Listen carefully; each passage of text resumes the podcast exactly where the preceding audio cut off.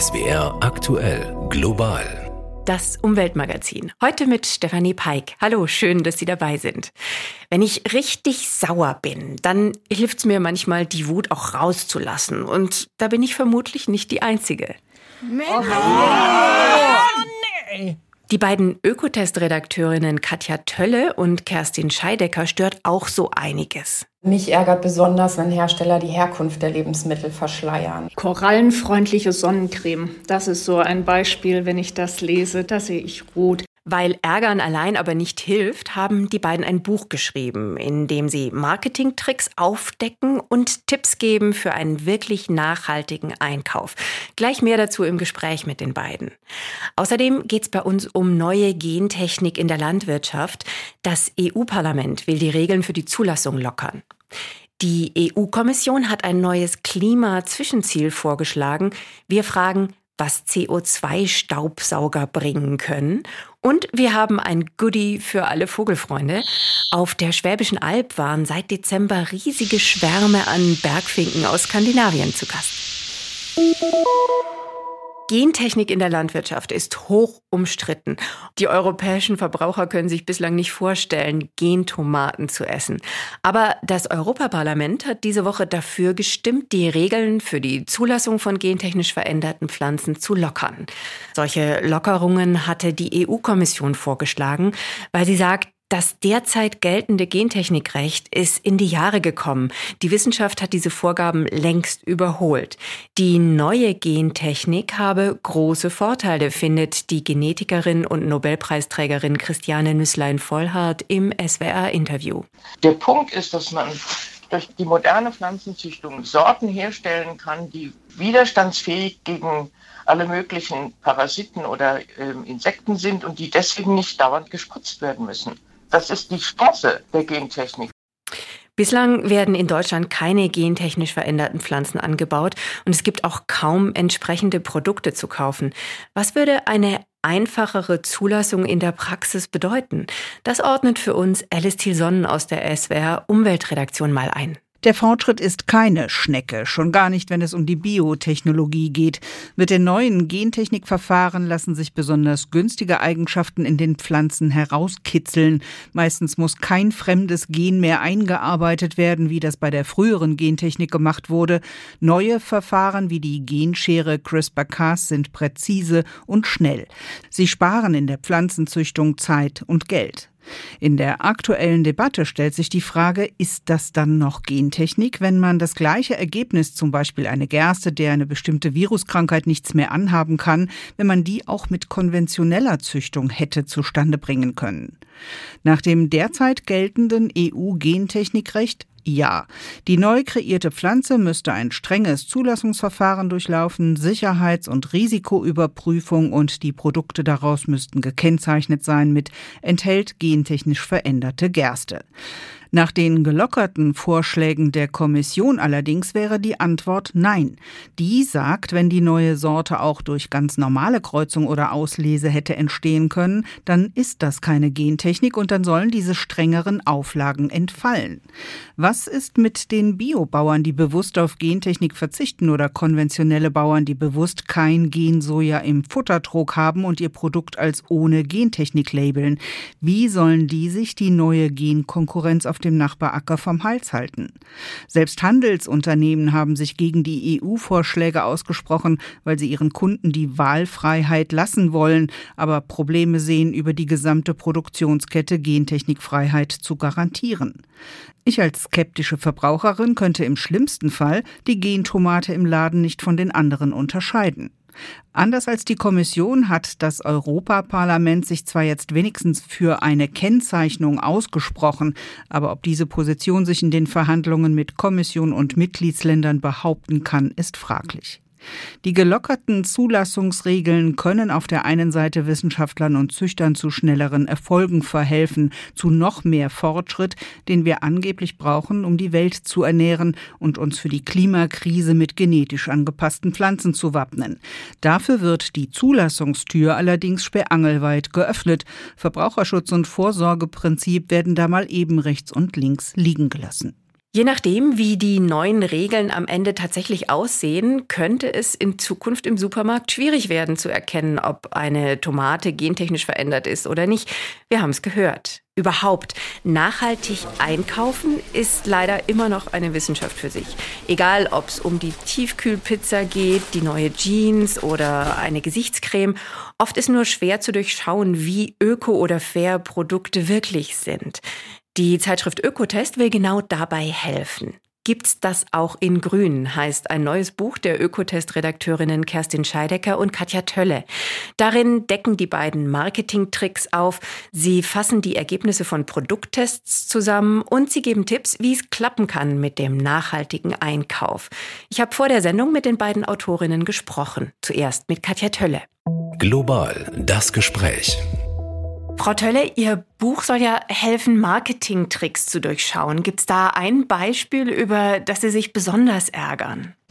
Ja, also mich ärgert besonders, wenn Hersteller die Herkunft der Lebensmittel verschleiern. Ne? Also auf Honig beispielsweise steht dann derzeit häufig noch EU, nicht EU, ganz so, als wäre jetzt der Maß irgendwie eine weitere mögliche Herkunft. Ne? Also für Honig verbietet die EU diese Angabe künftig. Dann muss eben klar auf dem Glas stehen, aus welchen Ländern der Honig kommt. Das Problem ist aber, die Angabe wird eben nur auf Honig verboten. Ne? Auf anderen Lebensmitteln bleibt sie eben erlaubt. Und so steht sie eben vor allem auf Bio-Lebensmitteln, ob das jetzt irgendwie Ketchup, Linsen oder Zucker ist. Ne? Und Hintergrund ist eben, dass Biohersteller eben überhaupt Angaben zur Herkunft machen müssen, konventionelle in der Regel nicht. Aber diese EU-Nicht-EU-Angabe, die reicht dann eben auch schon. Warum ist es denn wichtig, dass wir Verbraucher und Verbraucherinnen erkennen können, woher genau unsere Lebensmittel kommen? Weil das häufig einfach ein ähm, ökologisches und ein menschenrechtliches Problem ist. Ne? Also zum Beispiel haben wir, wenn wir Ketchup kaufen oder Tiefkühlpizza, dann kommen die Tomaten oft aus China. Und da ist nicht nur der Transport ein Problem, sondern da arbeiten eben auch Zwangsarbeiterinnen und Zwangsarbeiter auf den Feldern, gerade in der Region Xinjiang, die überhaupt kein Geld für ihre Arbeit bekommen. Und was kann ich machen, um das als Verbraucherin zu vermeiden? Das ist total schwierig. Also auf den verarbeiteten Lebensmitteln hat man so gut wie gar keine Chance zu erkennen, wo die Tomaten herkommen. Wenn da drauf steht irgendwie 100 Prozent Tomaten aus Italien oder so, dann kann man sich darauf verlassen. Aber meistens bei hochverarbeiteten Lebensmitteln wie Ketchup finden Sie keinen Herkunftshinweis. Und dann äh, haben Sie auch keine Chance, das zu erkennen. Das ist traurig, aber es ist legal. Und das wäre eine Forderung von Ihnen, dass die Herkunft immer angegeben wird? Genau. Wir fordern, dass eben auf allen Lebensmitteln die Herkunft steht, sodass die Verbraucherinnen und Verbraucher einfach eine Chance haben zu erkennen, wo ihre Lebensmittel herstammen und dann dementsprechend auch reagieren können. Frau Scheidecker, Sie sind ja unter anderem Fachfrau, wenn es um Kosmetik geht. Welche Tricks der Industrie sind Ihnen besonders aufgestoßen? Ja, korallenfreundliche Sonnencreme. Das ist so ein Beispiel, wenn ich das lese, da sehe ich rot. Korallenfreundlich, das meint, dass die Hersteller vielleicht UV-Filter, hormonell wirksame UV-Filter durch andere ausgetauscht haben, von denen vielleicht noch nicht bekannt ist, dass sie schädlich sein können. Aber das ist immer noch eine Sonnencreme mit eventuell jeder Menge Mikroplastik, mit Kunststoffverbindungen, mit ähm, Emulgatoren, mit Stoffen, die ähm, alles andere als korallenfreundlich sind. Eine Sonnencreme, die ich mir auf die Haut creme und dann damit ins Meer gehe und ins Meer abwasche mit ganz vielen Stoffen, die im Meer absolut nichts zu suchen haben, das ist nicht korallenfreundlich. Also diese, diese Beispiele aus dem Kosmetikbereich, wo so einzelne Dinge in den Marketingabteilungen hochgekocht werden, um ja die Wahrnehmung der Verbraucher, die, die ja nach nachhaltigen und guten Produkten und umweltfreundlichen Produkten suchen, anzutriggern, das ärgert mich besonders. Sie stoßen sich ja auch an so Claims wie klimaneutral für Gesichtspeeling, aber da tut sich ja was in der EU. Künftig gelten ja strengere Regeln gegen Greenwashing. Steigen wir Verbraucherinnen und Verbraucher dann besser durch? Tatsächlich hat das Europaparlament einer ersten ähm, Greenwashing-Richtlinie zugestimmt. Also die, die Verabschiedung dürfte jetzt nur noch Formsache sein. Das sieht tatsächlich vor, dass solche Dinge wie Werbung mit klimaneutral nicht einfach auf dem Produkt prangen dürfen, weil kein Produkt ist klimaneutral. Konsum ist nicht klimaneutral. Sie brauchen einen Kontext, wenn Sie so etwas behaupten. Sie müssen dann schreiben, ja, das ist ähm, mit Kompensationszertifikat Zertifikaten erreicht worden oder auf diese und diese Weise. Allerdings, es gibt eine lange Übergangsfrist und allerdings, es gibt keine festgelegten Claims, die dann noch erlaubt sind. Also wir Verbraucherschützerinnen und Verbraucherschützer fürchten, dass sich da im Rechtsverkehr doch einiges wieder ja im Graubereich befinden wird und die Unternehmen weiterhin schauen, wie sie uns ihre Umweltsünden mit schönem grünem Marketing doch noch als grün verkaufen können. Auch wenn es im Detail unübersichtlich ist, das zeigt Ihr Buch ja. Ein paar gängige Tipps für den nachhaltigen Einkauf gibt es ja schon. Also bei Lebensmitteln zum Beispiel bio, saisonal, regional einkaufen, auf Fairtrade achten oder auf Naturkosmetik. Aber ist das nicht nur was für Reiche, Frau Tölle? Das ist genau das Problem, das wir sehen. Ne? Also ganz, ganz, ganz häufig, wenn man sich ähm, beim Einkauf irgendwie sozialer, fairer oder nachhaltiger verhalten will, muss man tiefer in die Tasche greifen einfach, ne? weil die Verantwortung für diesen faireren Einkauf, die wird auf die Verbraucherinnen und die Verbraucher abgewälzt. Und das ist ein Riesenproblem, das wir sehen. Und da sehen wir die Politik und die Industrie in der Verantwortung, da einzugreifen. Das Problem ist wahrscheinlich auch, dass wir keine wahren Preise zahlen, ne? Wir zahlen keine wahren Preise, ganz genau. Natürlich ist Biolandwirtschaft besser für die Umwelt, schadet der Umwelt weniger aber ist teurer, ne? weil wir eben die ganzen Kosten, zum Beispiel die Verunreinigung des Trinkwassers mit Nitrat, die bezahlt die Allgemeinheit einfach, die bezahlt nicht die Industrie, sondern die Allgemeinheit. Und wenn man diese Warenkosten alle draufrechnen würde, dann würden sich auch die Preise zwischen konventionellen Lebensmitteln und Bio-Lebensmitteln, die würden sich auch angleichen. Und es gibt auch weitere Beispiele, wo die Politik einfach noch nicht genug interveniert. Also zum Beispiel, wenn man sich die Mehrwertsteuer anguckt, ja, die konventionelle Kuhmilch, die definitiv ein klimaschädliches Lebensmittel ist, die ist als Grundnahrungsmittel eingestuft und entsprechend zahlen wir sieben Prozent Mehrwertsteuer auf diese konventionelle Kuhmilch und die regionale Bio-Hafermilch, die ja nun wirklich viel besser für die Umwelt und fürs Klima ist, für die zahlen wir 19 Prozent äh, Mehrwertsteuer. Und da muss die Politik einfach eingreifen und muss eben die Klimaaspekte der Lebensmittel stärker berücksichtigen. Sagen Katja Tölle und Kerstin Scheidecker von der Zeitschrift Ökotest. Ihr neues Buch heißt Gibt's das auch in Grün? Tricks der Industrie durchschauen, nachhaltig einkaufen. Vielen Dank. Neueste Meldung zum Klimanotfall. Die weltweite Erderwärmung lag zum ersten Mal zwölf Monate über dem Wert von 1,5 Grad Celsius, nämlich von Februar letzten Jahres bis Januar dieses Jahres. Das hat der EU-Klimadienst Copernicus berechnet. 1,5 Grad Erwärmung ist eigentlich eine Grenze, auf die sich die Staaten der Welt im Pariser Klimaabkommen geeinigt haben. Frage an meinen Kollegen Markus Meyer-Gehlen. Ist das Ziel damit gescheitert? Nee, offiziell noch nicht. Bei dem 1,5 Grad Ziel geht es nämlich um eine langfristige Durchschnittstemperatur. Also es wäre theoretisch noch möglich, dass man das später wieder ausgleicht. Und es könnte sogar sein, dass die Temperatur demnächst wieder ein bisschen sinkt. Denn dass es letztes Jahr so warm war, liegt auch an El Nino. Das sind äh, warme Meeresströmungen im Pazifik, die alle paar Jahre auftreten und dann auch das Wetter auf der ganzen Welt beeinflussen. Trotzdem ist das 1,5 Grad Ziel wahrscheinlich kaum zu schaffen. Copernicus-Chefin Burgess hat gesagt, sagt, um die Erderwärmung aufzuhalten, müssen wir jetzt schnell weniger Treibhausgase ausstoßen. Weniger Klimagase ausstoßen. Damit das klappen kann, hat die EU-Kommission eben erst ein neues Klimaziel vorgeschlagen. Frage an unsere EU-Korrespondentin Katrin Schmidt. Wie sieht der Vorschlag genau aus? Ja, der Vorschlag der Kommission ist jetzt gewissermaßen eine weitere Wegmarke auf dem Pfad zum großen Ziel fürs Jahr 2050. Dann soll Europa ja wirklich der erste klimaneutrale Kontinent sein. So, und äh, dieses Zwischenziel lautet jetzt runter mit den klimaschädlichen Emissionen, runter um 90 Prozent im Vergleich zu 1990. Kann man sich fragen, wie soll das gehen? Da stehen jetzt unterschiedlichste Maßnahmen in diesem Vorschlag für den Energiesektor, für Verkehr, für Industrie und für Land Landwirtschaft. Außerdem der Emissionshandel soll ausgeweitet werden. Das heißt, klimaschädliches Verhalten hat dann für Unternehmen und Menschen einen immer höheren Preis. Und gleichzeitig geht es darum, eben noch viel mehr Energie aus Sonne, Wind und Wasser zu erzeugen. Und eins vielleicht auch noch, die Kernenergie spielt dabei auch eine Rolle. Die Kommission denkt da aber weniger an alte Meiler, sondern viel mehr an neue, kleine, moderne Kernreaktoren.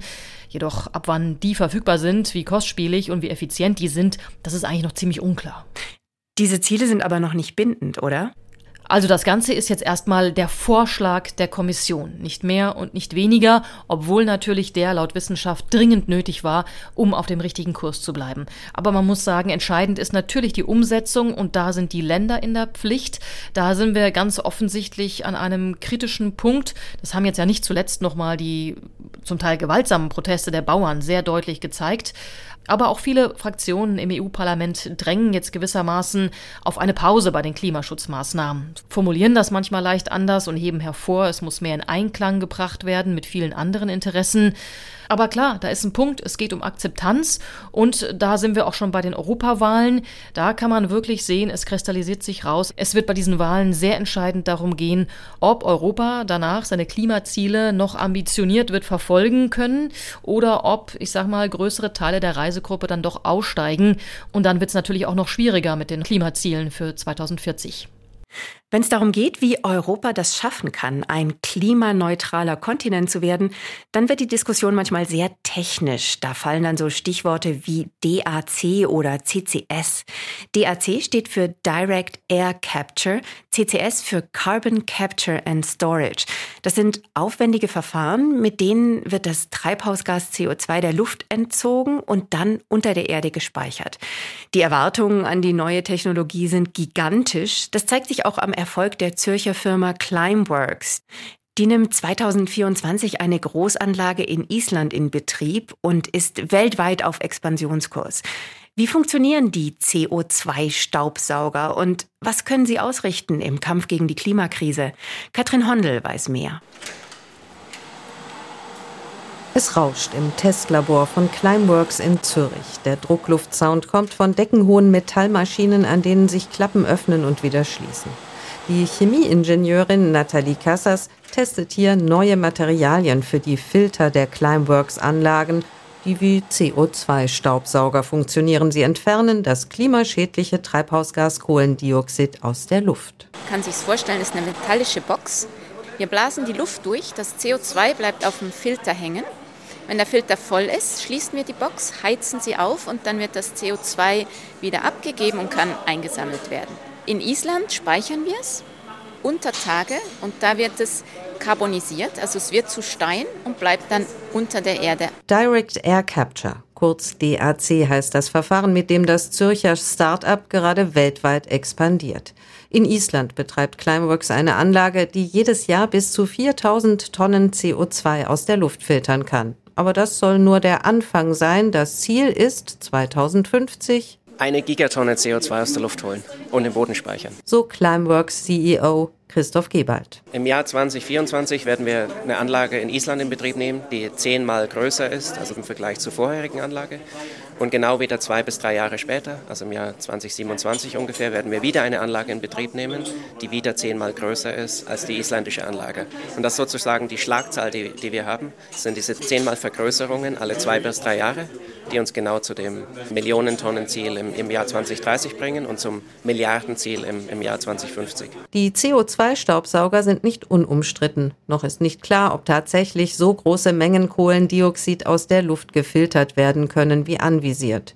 Doch das Verfahren gilt als Schlüsseltechnologie im Kampf gegen den Klimawandel. Unabdingbar heißt es in einem Bericht des Weltklimarats der Vereinten Nationen. Als Ergänzung zum dringend notwendigen Stopp der Treibhausgasemissionen. Climeworks-Chef Gebald. Der Anteil, den die CO2-Entfernung aus der Luft, wie wir sie verfolgen haben wird, sind 10 Prozent an den derzeitigen Emissionen. Das gilt aber nur, wenn wir heute mit drastischen Emissionsreduktionen beginnen. Es wird natürlich größer, wenn wir das verschlafen und wenn wir weiterhin emittieren. Das EU-Ziel Klimaneutralität bis 2050 lässt sich nur erreichen, wenn zur Mitte des Jahrhunderts mehrere hundert Millionen Tonnen CO2 abgeschieden und eingespeichert werden sagt auch Oliver Geden, Leiter des Forschungsclusters Klimapolitik bei der Stiftung Wissenschaft und Politik. Sicher ist, dass es enorme Investitionen braucht, um die neuen Technologien voranzutreiben. Ein Entwurf der Europäischen Union sieht nun vor, die neuen Verfahren als strategische Netto-Null-Technologie zu definieren. Auch in Deutschland wird darüber diskutiert. Wir würden es sehr begrüßen, wenn in der EU mehr in dem Bereich passieren wird. Wir orientieren uns sehr stark nordamerikanisch im Moment und sehen in Nordamerika sehr konkrete Handlungen. In Europa hört man auch viel, aber man ist noch auf einer Ebene der Zielformulierungen unterwegs und weniger auf einer Ebene der Handlungen. Sagt Climeworks-Chef Gebald. Er expandiert gerade vor allem in die USA. Vier neue Großanlagen zur CO2-Entfernung und Einlagerung sind dort geplant mit der freundlichen Unterstützung der US-Regierung. Wir bekamen im letzten Jahr eine Zusage für über 600 Millionen US-Dollar für den Bau einer, einer Großanlage in den USA. Umweltschützer sind gespalten, wenn es um solche Technologien geht. Greenpeace und Deutsche Umwelthilfe zum Beispiel warnen, die Technik könnte die Energiewende blockieren. NABU und WWF dagegen haben vor kurzem erklärt, die Technologien könnten helfen, die Klimaziele zu erreichen. Wichtig dabei, dass sie vor allem da zum Einsatz kommen, wo CO2-Emissionen zurzeit wirklich nicht vermieden werden können, wie in der Zementindustrie, bei der Glasherstellung oder der Müllverbrennung. Ganz anderes Thema. Jetzt nehme ich Sie mit auf die Schwäbische Alb. Da waren seit Dezember Massen an Bergfinken aus Skandinavien zu Gast. In riesigen Schwärmen haben sie im Wald bei der kleinen Stadt Schelklingen im Alb-Donau-Kreis nach Futter gesucht. Die Kollegen vom SWR-Studio Ulm haben sich das Spektakel vor kurzem bei Dämmerung vor Ort angesehen. Justus Madaus. Also es ist schon beeindruckend, wenn diese Tausende von Vögeln hier in die Fichten ein fallen und zwar über jetzt 10 Minuten, 20 Minuten, beinahe eine halbe Stunde. Dieses ohrenbetäubende Geräusch, das man da im Hintergrund hört, das ist schon faszinierend. Und auch die Flugfiguren, wo man jetzt hier gesehen hat, wir sind ja beinahe jetzt hier auf dem Forstweg umgeflogen worden von diesen Bergfinken. Also ist schon beeindruckend. Daniel Nägele vom Forstbezirk Ulmer Alb schaut staunend in die Luft. Mit dem Klang eines rauschenden Bachs strömt ein nicht enden wollender Schwarm von Bergfinken über den Wald bei Schellklingen. Unzählige Vögel fluten die Äste der Fichten. Sie suchen ein Quartier für die Nacht und beginnen dabei selbst schon den Himmel zu verdunkeln. Förster Matthias Bechler hat die Bergfinken in seinem Forstbezirk entdeckt. Vor acht Wochen war ich mal beim Jager und habe dann große Vogelschwärme gesehen, die mir in der Größe nicht bekannt waren. Nachdem ich ein bisschen recherchiert habe, bin ich drauf gekommen, dass das große Bergfinkenschwärme sind, die sich jetzt hier etabliert haben. Bergfinken brüten in Nordeuropa und Nordasien. Als Wintergäste kommen sie nach Deutschland. Hier im Schellklinger Forstgebiet hat es dieses Jahr besonders viele Bucheckern gegeben. Das lockt die Bergfinken und somit auch ihre Beobachter.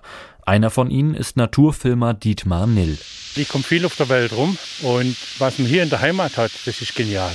Den Moment muss man auch nutzen, weil in zwei, drei Wochen ist weg. Aber Wer weiß, wie lang die Bergfinken noch hier runterkommen. Wenn bei uns zu warm ist und da oben wird es auch wärmer, dann haben sie Nahrung da oben und kommen nicht mehr zu uns. Noch sind sie hier, die Bergfinken. Nach Schätzungen der Schaulustigen zwei bis drei Millionen. Eine so große Zahl von Vögeln hat Matthias Bechler in seinen 30 Jahren als Förster hier noch nie gesehen. Ich bin ganz, ganz baff. Das ist einfach ein faszinierendes Naturschauspiel. Ich kann gar nicht weg hier. Einer der Höhepunkte meiner Forsterlaufbahn. Cool, das hätte ich auch gern live erlebt. Der Förster hat mir allerdings gesagt, dass es Anfang dieser Woche schon deutlich weniger Vögel waren. Aber es gibt Fernsehbilder von den Schwärmen. Wenn Sie im Netz nach SWR und Bergfinken suchen, dann finden Sie sie. Und das war global das Umweltmagazin. Ich bin Stefanie Peik und sag Tschüss, machen Sie es gut.